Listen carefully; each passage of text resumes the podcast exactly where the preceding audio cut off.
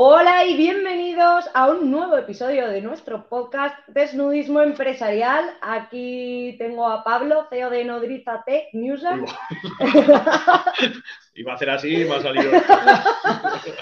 Vale, eh. Perdón, perdón. Empezamos bien.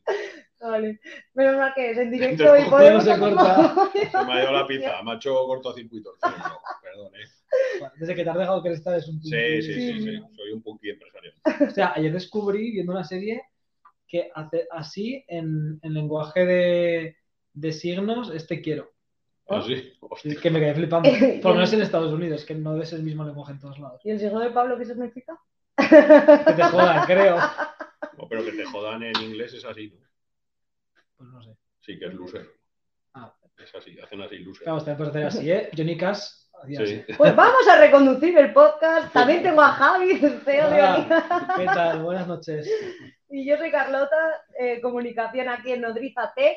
En este capítulo vamos a hablar sobre el valor de los aprendizajes, que es la base de nuestro método. Y antes de empezar, por favor, suscribíos al canal de YouTube, suscribíos, campanita, y dadle a like al vídeo, que así seguiremos creando más contenido como este. Por supuesto, cualquier sugerencia que tengáis, ya sabéis, en comentarios. Y dicho esto, Pablo, Venga, en un vamos. podcast sobre aprendizajes, cuéntanos el tuyo de esta semana.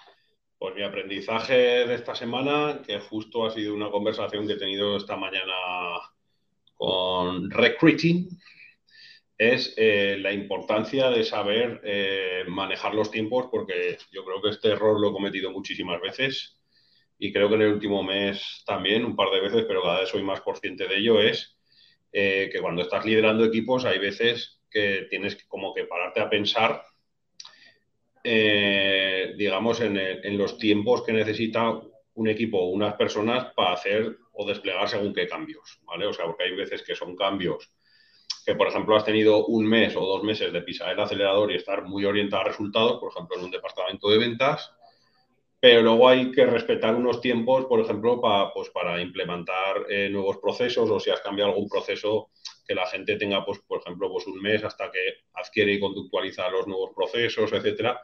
Y hay veces como que hacemos muchos cambios porque nos puede el cambiarlos, pero no nos ponemos en el lugar de, del- de la mentalidad o, o- o desde un punto de vista psicológico de nuestro equipo para que asuman y conductualicen esos cambios. O sea, esto es como el ejemplo de no puedes ponerte el mismo día a dieta, ir al gimnasio, eh, yo qué sé, eh, ponerte a estudiar un máster, no, o sea, pues primero tendrás que ir al gimnasio un mes, al siguiente mes cuando ya lo tienes conductualizado. Aquí hay un libro que me gusta mucho, que me gustó mucho, que es el del mago More, que él dice que se necesitan 30 días para conductualizar, aunque psicológicamente dicen que son 21, que, que te pongas 12 retos al año y que cada mes conductualices una cosa. Pues, pues esto es, en la empresa creo que es exactamente igual. O sea, si tú has hecho un cambio muy grande, por ejemplo, pues yo qué sé, en ONIAD, la reestructuración de todo el departamento de ventas, que es montamos un tifostio de la hostia, pues necesitas 30 días, o sea, estate 30 días trabajando en eso eh, y luego ya harás otro cambio, pero no sumes cambios, porque si no, a veces, pues conseguir que tu equipo gripe. Sí. Y ese es mi aprendizaje, que hay que saber, antes de desplegar un proyecto, también tener muy conscientes las variables psicológicas de tu equipo, de la conductualización de cosas de tu equipo. Muy bien. Pues vamos a colar, Javi. Mi aprendizaje de esta semana ha sido que, bueno, ya lo hemos venido comentando muchas veces, yo creo que más a nivel hacer estrategia, pero que hay que saber renunciar a cosas si realmente queremos conseguir objetivos. Y eso pasa, por ejemplo, en mi departamento, que al ser transversal, pues comunicación, por ejemplo, llevamos todas las partes de Nodriza Tech. Entonces, al final tenemos muchos objetivos para cada una de las empresas. Y al final siempre hay que saber eh, en qué te tienes que enfocar y sobre todo a la hora de priorizar para poder delegar y hay cosas que tendrás que posponer. Pero eso sobre todo, bueno, a mi parecer, vaya, lo importante es saber cuándo hacerlo a tiempo. Porque si no vas como un miura ahí en tu foco y te despistas y no consigues las cosas. Entonces hay que saber renunciar. Tanto hay que saber renunciar.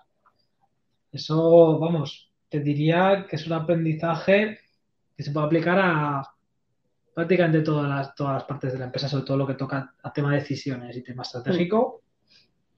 Vamos, es que si no lo aplicas, eh, pues es que la empresa no va a ningún lado.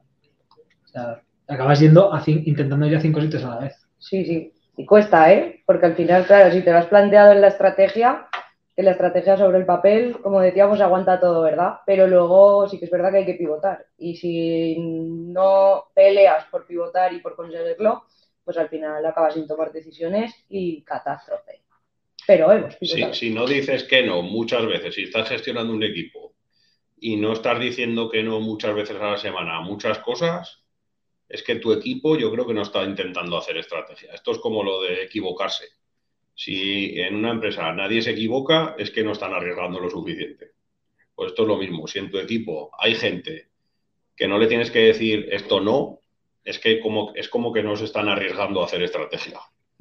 A ver, y eso yo creo que es una evidencia muy clara de qué equipos quieren cambiar las cosas y qué equipos no. Porque al final, hacer cosas en un equipo, pues mucha gente haciendo cosas, pero claro, hacer estrategia es querer avanzar, no ser una cadena, ¿sabes? De hacer cosas. Venga, vamos a hacer cosas, hacer cosas. No, mm. es querer mejorar procesos, es querer atacar a las KPIs de verdad, es conceptualizar acciones en acciones que realmente van a aportar valor y dejar de hacer las que no aportan valor. O sea, es querer como estar transformando continuamente tu, tu departamento o tu empresa. No, total, y que normalmente cuando haces estrategia, por ejemplo, anual o a largo plazo, y tú hay una parte que no puedes controlar. Entonces, si vas solo enfocado en eso porque es lo que pone, pero no propones, no pivotas, es que al final no te estás adaptando, que para mí la estrategia es algo vivo. Totalmente. ah, no. no, no, tú has dicho tu aprendizaje. Ah, vale. Vale, vale. ¿Qué te sabes hoy, eh? No, es que quería, empezar, quería decir otra cosa, y, pero acaba, acaba. Pablo ya está de viernes, aunque sí, es ya miércoles. Estoy a tope, estoy a tope ya. Eh, pues yo tengo un meta-aprendizaje. Es un aprendizaje oh. sobre aprendizajes. Es un buscador de aprendizajes, ¿o qué? Un metabuscador. Eh, el aprendizaje es que los aprendizajes siempre hay que apuntarlos. Em, aquí lo hemos desarrollado en, Nodriza de una manera, bueno, ha costado muchos años y aún estamos en el camino de, hacerlo bien con el tema de es, lo que llamamos SC1, SC2, ¿no? Sí, em, el sentido común 1 y sentido común 2. Esto es una cosa que se inventó Pablo en su momento, que, pero que ha funcionado bien. Que es, uno, apunta las cosas que están haciendo bien para no dejar de hacerlas. Esto lo comentamos en el podcast anterior, creo que fue, que nos pasaba bastante, que de repente pasa un año y hay una cosa que de repente se ha dejado de hacer y no sabes por qué. Mm, y, te pones a indagar y es que, pues no sé, a lo mejor la persona que, tiraba de ese carro se cambió de puesto y el, que vino no ya, ya dejó de hacerlo. Entonces, claro, como no estaba apuntado, no, has apuntado los aciertos, pues tienes un problema. Y luego hay que apuntar sobre todo especialmente las cagadas. Entonces, em, nosotros tenemos todo un sistema montado de formación interna, incluso de, bueno, vamos, mm, lo llamamos el desarrollo tech, ¿no? Todo nuestro desarrollo de personas internas está basado en un cúmulo de cientos y cientos de cagadas. ¿Cuántas hay apuntadas, Pablo? Cerca de mí, ¿no? Una cosa así. Sí, sí.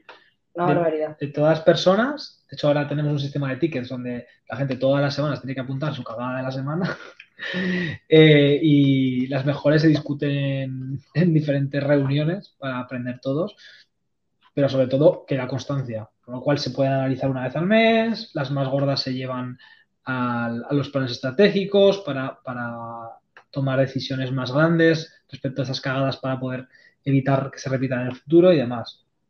Pero claro, todo esto que acaba siendo el core de, de, nuestra mejora de excelencia empresarial, de la mejora de calidad, si no lo apuntas, no tienes nada. Son es como un know-how que está en el aire, que se va con la persona que lo tiene y que no se transmite a nadie más.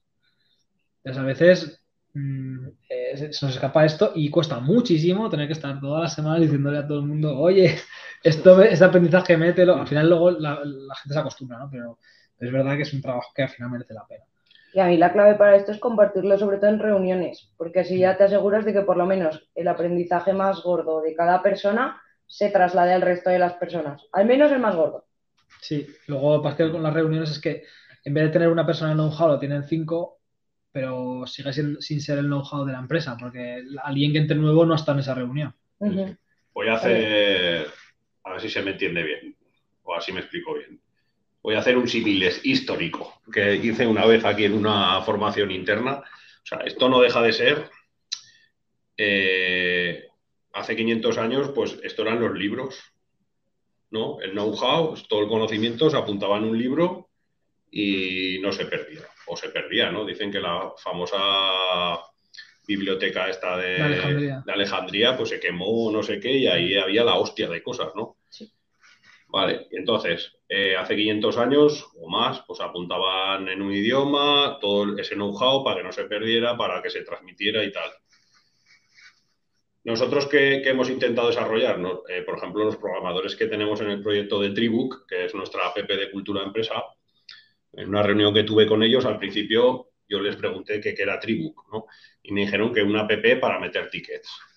¿no? Y yo le dije, no, no es una app para meter tickets.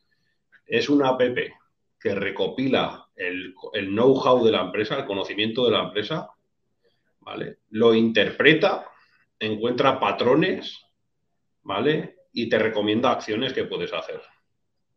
¿Qué quiere decir esto? Que imaginaros que hace 500 años todos los libros que había en una biblioteca, hubiera alguien, una persona muy inteligente y muy rápida que se los leyera todos y fuera capaz de simplificar, yo qué sé, 3.000 millones de libros en dos, ¿no?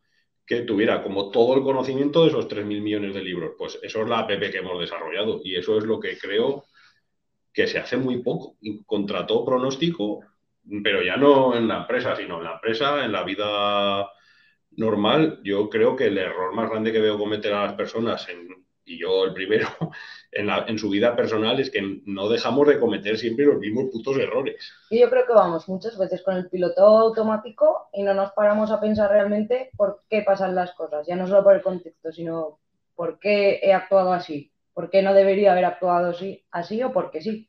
Al final, si te paras a pensar qué es lo que intentamos hacer aquí, es cuando realmente extraes el valor de ese aprendizaje. Pero si vas en piloto automático en tu trabajo o en tu vida personal, al final vas desorientado. Porque yo os lanzo una pregunta filosófica. Vamos a, a filosofar en el podcast. Vale, y luego Porque- respondemos que tenemos comentarios. Ah, sí. Sí. va, Sí, bien. sí, Pues, pues el, el otro día escuché que. Que al final todos los debates empresariales acaban en filosofada, en la filosofía. ¿no? Por eso pues, hay business angels como Caviedes que dicen que, que para, unas, para gestionar una startup tienes que saber mucho de filosofía porque todos los debates acaban en filosofía. ¿no? Ya me Entonces- estoy leyendo un libro de filosofía estoica. Ah, sí, Jolín. ya ves. Os, os lanzo una pregunta. Eh, si alguien aprendiera de sus errores siempre y no los volviera a cometer, ¿qué pasaría con esa persona? Crecimiento exponencial y tendría nuevos. Me lo, va, me lo va a llevar a la empresa. O sea, ¿qué pasaría si alguien empresarialmente no cometiera nunca los errores que, que o sea, dos Dos veces? Yo Es que el crecimiento, mismo. el crecimiento sería muchísimo mayor. ¿A dónde llegaría? ¿A dónde Nunca lo sabremos porque eso no ha ¿A pasado O sea, llegaría a ser multimillonario, llegaría a montar la empresa más grande del mundo. eh, Lo que él quisiera. Pero bueno, responded vosotros también. Claro, es, es curioso porque, claro, imagínate, esto ya es una, una fumada, pero igual se da cuenta de algo que los demás no vemos y, yo qué sé, destruye la empresa. En claro, plan, es que es- en plan, llega, llega a un- llega a unos niveles de, no sé, de, de, mm, como de, iba a decir de abstracción, o sea, igual se convierte en el Dalai Lama, ¿sabes? E-. Iluminación, o sea, igual llega la iluminación y dice, no, no, es que yo ahora lo que quiero ser es eh, fumarme un canuto y me voy al monte y Hombre, me es quedo que- ahí, es que eso, esa, esa pregunta es, porque al final es como inteligencia artificial, ¿no? O sea, es la perfección, ¿no? Es Sí, decir, que dónde acaba las películas estas futuristas que hay varias que, que sí, se, en GER pasa esto. sí, sí, que se vuelven tan lista la inteligencia artificial que al final acaba, en algunas películas que he visto yo, se autodestruye, Sí, o destruyendo todo, o sí, o destruye todo o se autodestruye, porque si no se autodestruye, ve que no puede seguir mejorando lo que tiene delante, ¿no? Bueno, esto es una fumada, ¿vale? Sí. Venga, vamos a responder Bueno, a. Deciden. Nos pregunta que cuáles son los roles fundamentales para el equipo de comunicación. Yo le he puesto que si era en sentido de puestos y dice que sí. Entonces, a ver, yo creo que cada empresa aquí se organiza eh, de una manera. Aquí el departamento de comunicación, digamos que aúna varias áreas, desde comunicación interna, externa, arte y diseño, toda la parte de comunicación desde la web, desde redes, contenidos, un poco toda esa parte. Y luego, bueno, si queréis aportar algo. Eh, a ver, aquí sí, hay, como diversos roles, ¿no? Pero si nos ceñimos exclusivamente a comunicación, por no hacer todo el, porque claro, la comunicación es como parte del marketing, no está hermanado con marketing, eso es como un poco infinito de la comunicación también, ¿no? Pues estaría toda la parte en las empresas de pues, comunicación, por ejemplo, con, prensa y demás, la parte muchas veces de organización, sí, organización de eventos, eh, las relaciones institucionales también. Institucionales no significa que seas con políticos, sino en general con, también con asociaciones, etcétera, etcétera. Luego, toda la parte social media que has comentado, que al final no deja de ser, bueno, pues... Eh, para comunicar. Sí, exacto. Un canal adicional. Todo lo que es comunicación interna, que eso parece una chorrada, es súper complejo. Sí. Porque hay, mil canales, mil complejidades. Y sobre todo es complejo porque yo creo que vemos el intríngulis de lo que no se ve en la comunicación externa. Porque ves si lo que has mandado, el mensaje que has mandado se ha entendido o no, y ese tipo de cosas que normalmente no lo sabes. Entonces, tienes, un feedback más directo. Claro, entonces, entonces, claro, en el momento que tienes ese feedback, eh, la paranoia de, de, cosas que están fallando, o sea, digamos que, que en comunicación externa vives en la ignorancia. Sí, Y que aquí en comunicación interna, sobre todo con el crecimiento que tenemos a nivel de volumen de personas, se nota mucho que de repente algo que te funcionaba de locos, al día siguiente ya nada. Nada, o sea, no sirve para nada. Y eso es una barbaridad. O sea, es que la adaptabilidad al cambio en el ámbito de la cultura, o sea, de la cultura de empresa, de la comunicación interna es brutal. Y luego. Pero por, eso es crítico que, tú vayas midiendo esa retroalimentación de la excelencia, de la mejora continua, porque mm. digamos que si tú tienes una pata de, de conocimiento muy bien anclada a captar qué necesidades hay en la organización en cada momento, por ejemplo, a nivel de comunicación, tú puedes adaptar muy rápido la comunicación a lo que necesitas en cada momento, porque el problema es hacerlo al revés, o sea, es decir, tengo un plan de comunicación y lo pongo en esta empresa. ¿no? El otro día me decían con unos colaboradores eh, que compraban empresas y que claro, que les costaba mucho como meter un sistema dentro de una empresa que ya tiene otra cultura de empresa, otro sistema y tal. Entonces, claro, ¿cuál es el sistema perfecto? Pues el sistema perfecto es el que se adapta 100% a las necesidades. ¿Y cómo se miden las necesidades? Pues teniendo esa información muy, muy al día a día, por ejemplo, con los aprendizajes. ¿Sabes? Si tú de repente tienes aprendizajes eh, de una organización que, por ejemplo, acabas de entrar, tú vas a saber qué necesidades de comunicación tiene esa, esa, esa organización. No tienes que crear algo y metérselo como con calzador a la organización, sino tú te adaptas a las necesidades. Esto es marketing, ¿sabes? O sea, creas un producto de comunicación adaptado a las necesidades que tiene esa organización, ni más ni menos. Sobre todo que también a nivel de comunicación interna, valga la redundancia, pero es que tienes que estar en comunicación constante con todas las partes de la empresa. O sea, por eso son tan importantes las reuniones, porque no solo a nivel de comunicación interna tú trasladas la información en todas las direcciones, sino que también tienes que empaparte de todo y tienes que respaldarte muy bien en CEOs y en líderes para que trasladen esa información. O sea, tiene que ir todo alineado porque si no, por un muy buen departamento de comunicación que tengas, o al revés, un pésimo departamento de comunicación interna que tengas, aunque los líderes hagan un gran trabajo, siempre hay información que acaba perdiéndose. Y en relación a lo que comenta también Deciden, de que cada cuando elegimos los planes, si son a corto o a largo plazo y en qué nos basamos para plantear este tipo de metas, en el caso de los departamentos vamos 100% alineados a la estrategia de las empresas. Sea, la estrategia la tenemos, bueno, eso si queréis comentarlo vosotros, pero vamos a tres años vista, año vista, y nosotros igual. Lo que pasa que luego sí que el plan estratégico, aunque sea anual, lo que tenemos que hacer es desglosarlo por trimestres para poder tener estrategias y tácticas más operativas que nos permitan alcanzar los objetivos a largo plazo. Sí, sí lo, difícil normalmente suele ser traerte lo que piensas hacer a largo plazo a, planes más a corto y que, y que esté todo alineado y que la gente no se, no se vaya de madre. pero, bueno, es la tarea de, los líderes y del CEO. Al final, es fundamental dividir los objetivos a largo plazo, las estrategias a largo plazo, en aspectos más pequeños o que puedas ir desgranándolo mucho mejor, porque si tienes metas muy grandes en mente y no sabes cómo llegar a ellas, lo fácil es que te desvíes en el camino. Por eso intentamos bajarlo hasta el trimestre, luego dentro del trimestre, mes, semana y a la organización y planificación diaria.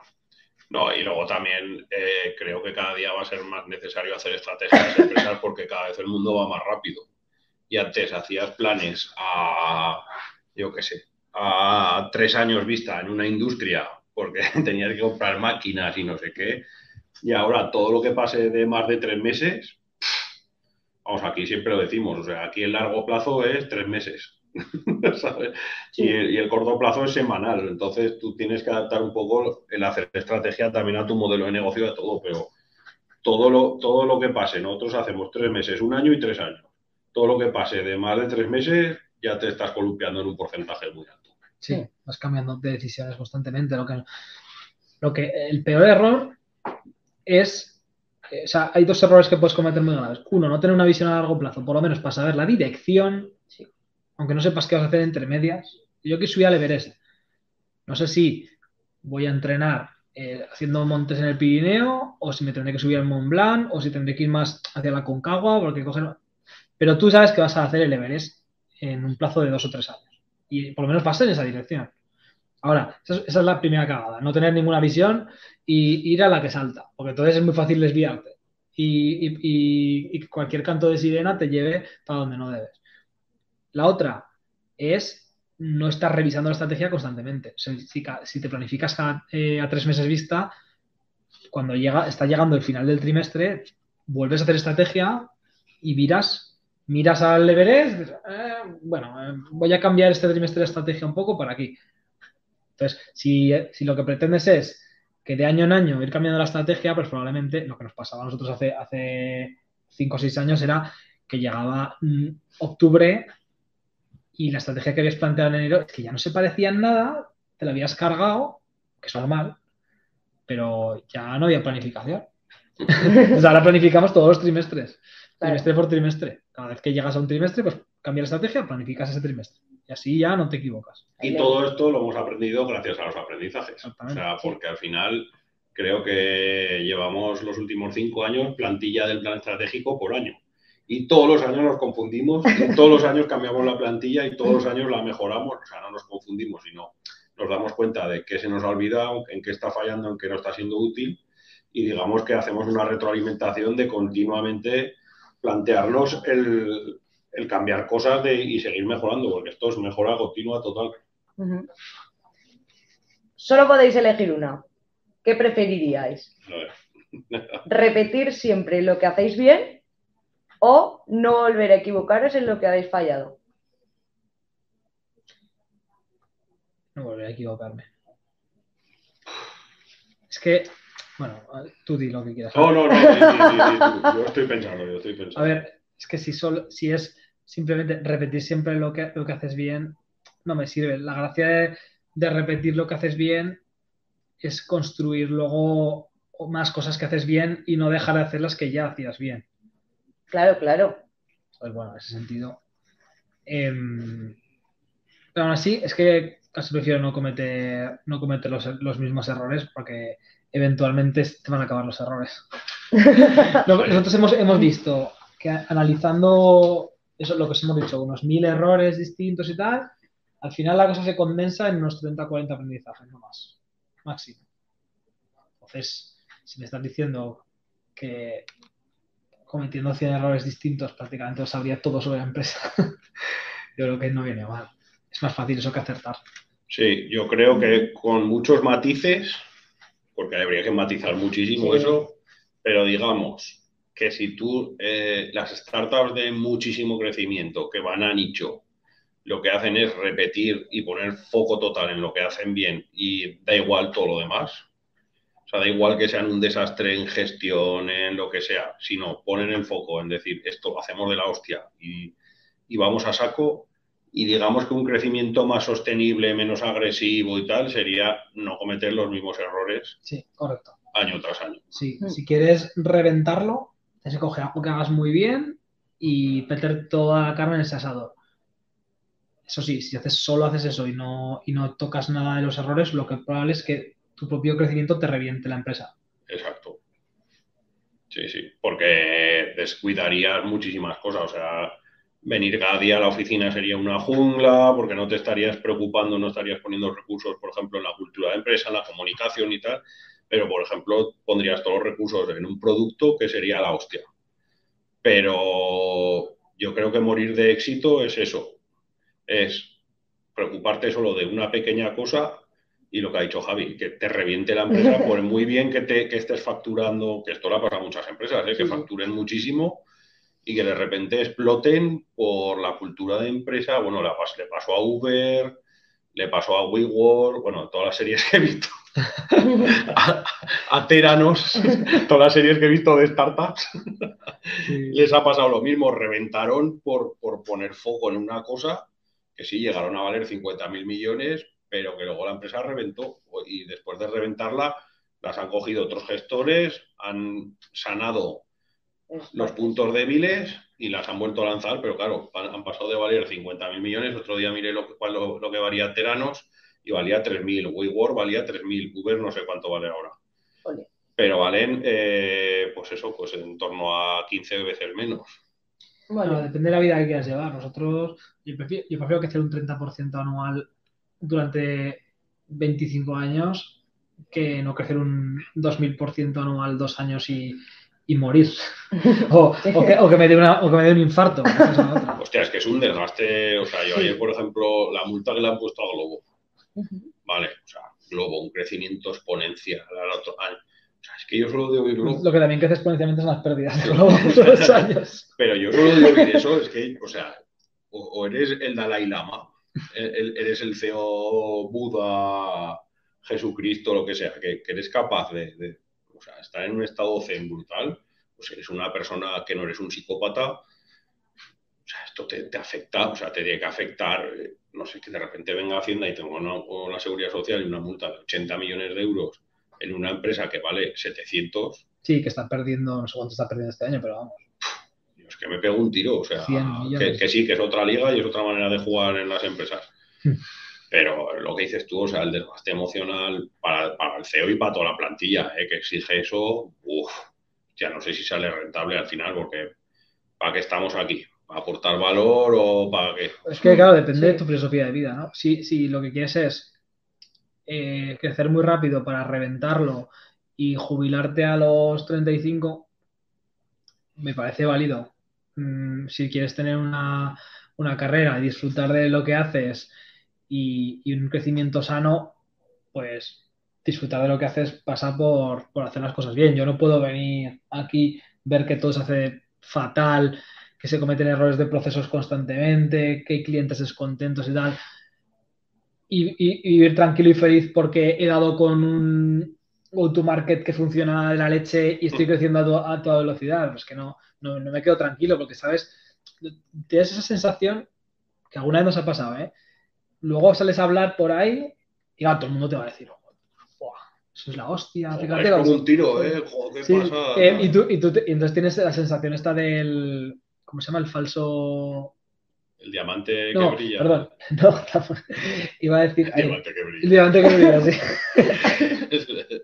Eh, no, el síndrome de la piedra preciosa. el síndrome del estafador, iba a decir yo. Del, de, sí, del, del impostor. El impostor. El síndrome del impostor. Eso. Si es síndrome del impostor, ¿no? Tú sabes que tienes un gigante, un gigante con pies de barro, el diamante que brilla. Tienes un gigante con pies de barro, y, pero solo lo sabes tú, ¿no? Sí, sí. Y cuando te vienes y tú estás pensando, si supieras lo que tengo ahí dentro, y como tengo a gente cabreada. Y... Pero también nos centramos mucho más, yo creo, que en los aspectos que tenemos que mejorar que en los que ya hacemos bien. Porque en eso también, o sea, que obviamente hay que fortalecer los dos que ya hacemos bien. Pero en lo que hay que mejorar, como que te ocupa más tiempo decir, sí, mira, hoy, mejora continua, mejora continua. Hoy hemos tenido una formación eh, de estrategia, justamente, con mi equipo directo. y, y, ha salido este tema. Y, y les he dicho, a ver, esto normalmente lo solemos centrar mucho en las debilidades, corregir debilidades y tal. Ahora, mm, he puesto un ejemplo que es, tú coges a Cristiano Ronaldo, ¿vale?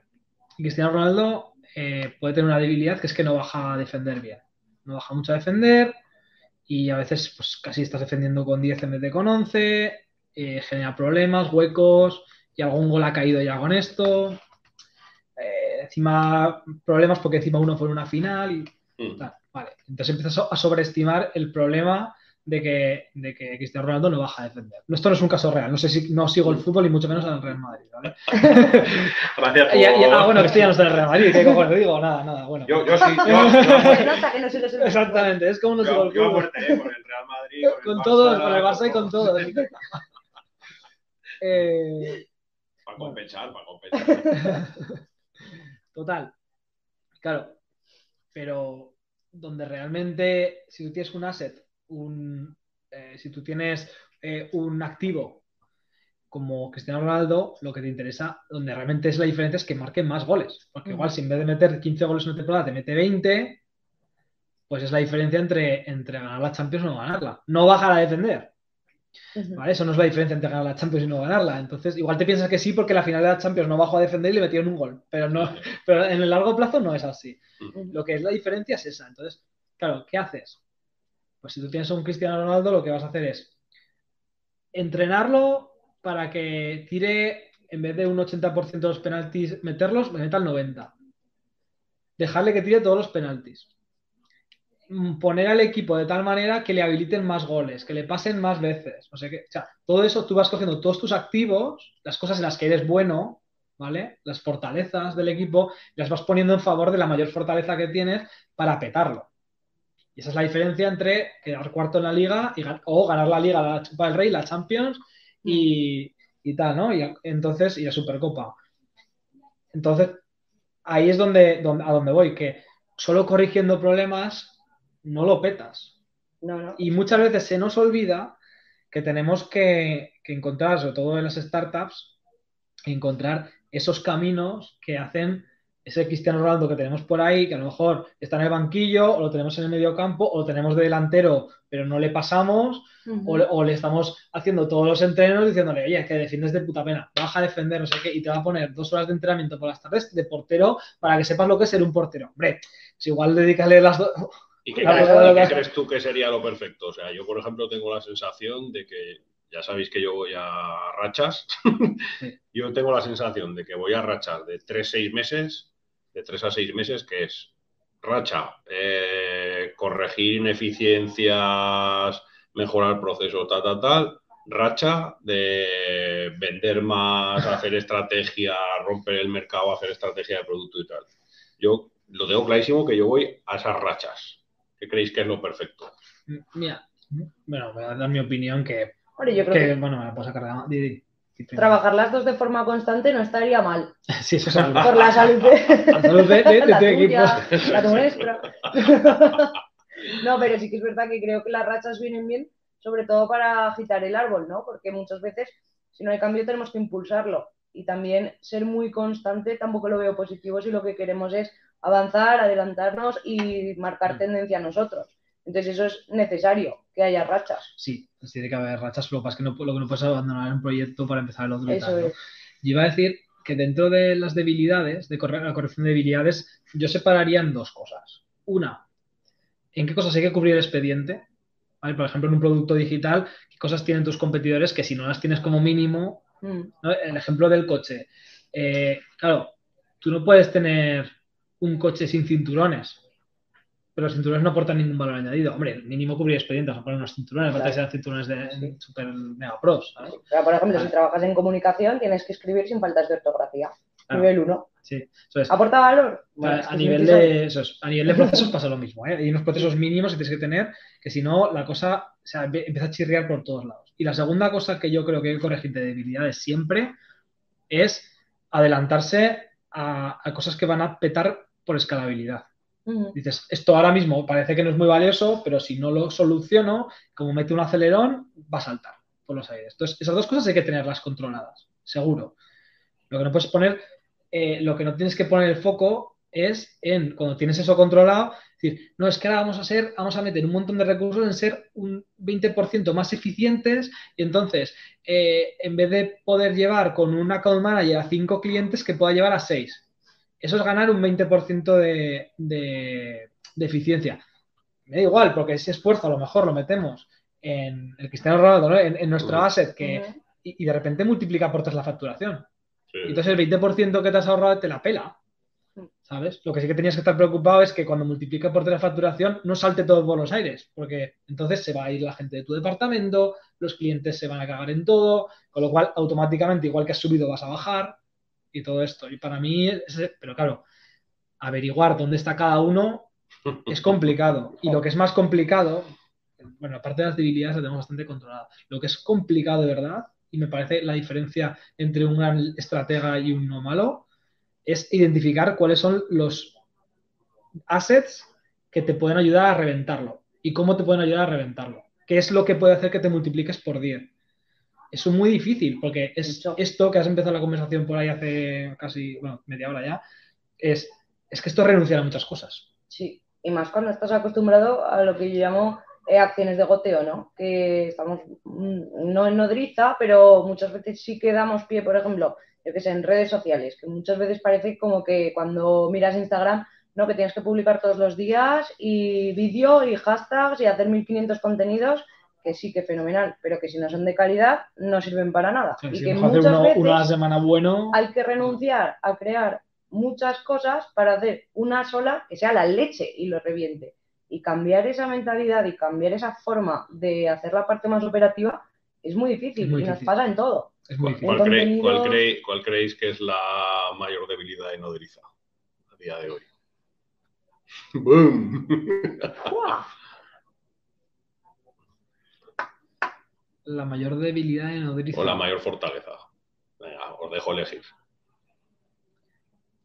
Yo creo que la mayor fortaleza es nuestra adaptabilidad al cambio. Sí, seguro. Seguro.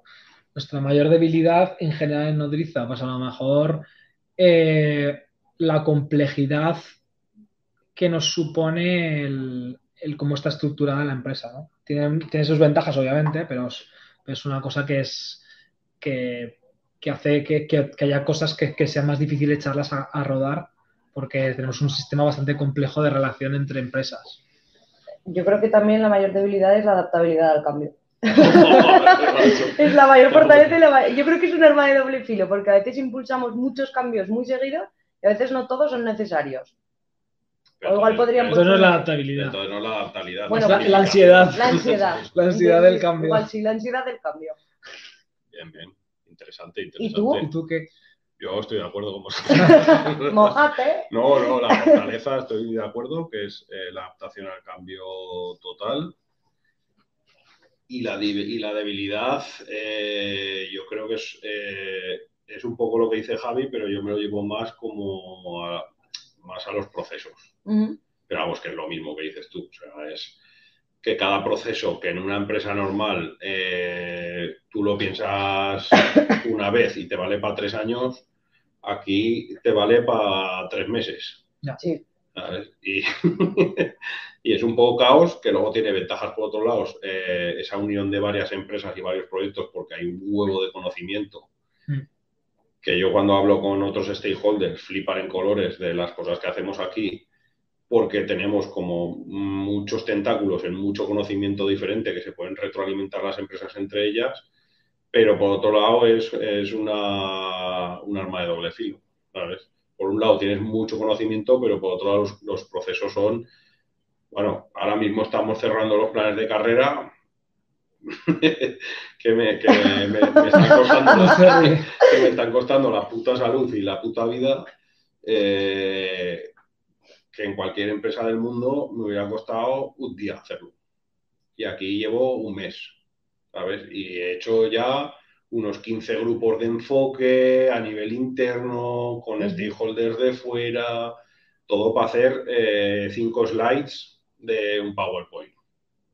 Y, y tú lo ves y dices, son cinco putas slides que no valen, que parece que no es nada, pero es, claro, es pensar en casi 32 departamentos diferentes, eh, 150 personas, o sea, es que es un movidón para hacer cinco slides, ¿no? Y en otra empresa, pues hubiera costado 10 veces menos de tiempo. Que al final yo creo que aquí sí que es verdad que nuestra fortaleza es la adaptabilidad al cambio, pero no sería posible hacerlo bien, como creo que lo hacemos, si no tuviéramos esa visión alineada con excelencia.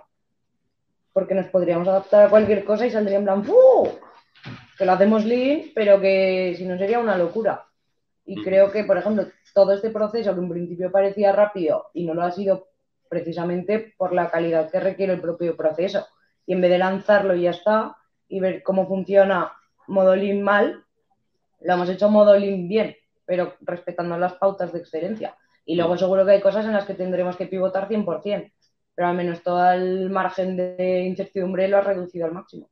Totalmente. Sí, sí, sí. Bueno, Pues nada, ya estaría, ¿no? ya estaría. Muchas gracias a Dezaire, nuestro comentador. Hemos perdido la virginidad con los comentarios. ¿no? Sí. Muy bien, Muy bien. Ahora, a ver si llegamos a ese día en el que solo podamos contestar a cinco o algo así, porque hay muchos. Sí, sí. Venga, os animamos, poco. ¿eh? Os animamos. Y a darle a like, a darle a like para. Like y suscribirse. pero sobre todo dejar comentarios, lo más importante. Eso. Sí, comentarios y si os interesa todas las partes del método que estamos comentando tanto aquí como en redes sociales, arroba seguidnos. Hemos dejado el enlace en comentarios y en la descripción para que os suscribáis a la newsletter, porque ahí desvelamos cada dos martes todas las partes de nuestro método con ejemplos 100% reales, así que dadle calla. Muy bien, pues hasta el siguiente miércoles. Nos vemos. Chao.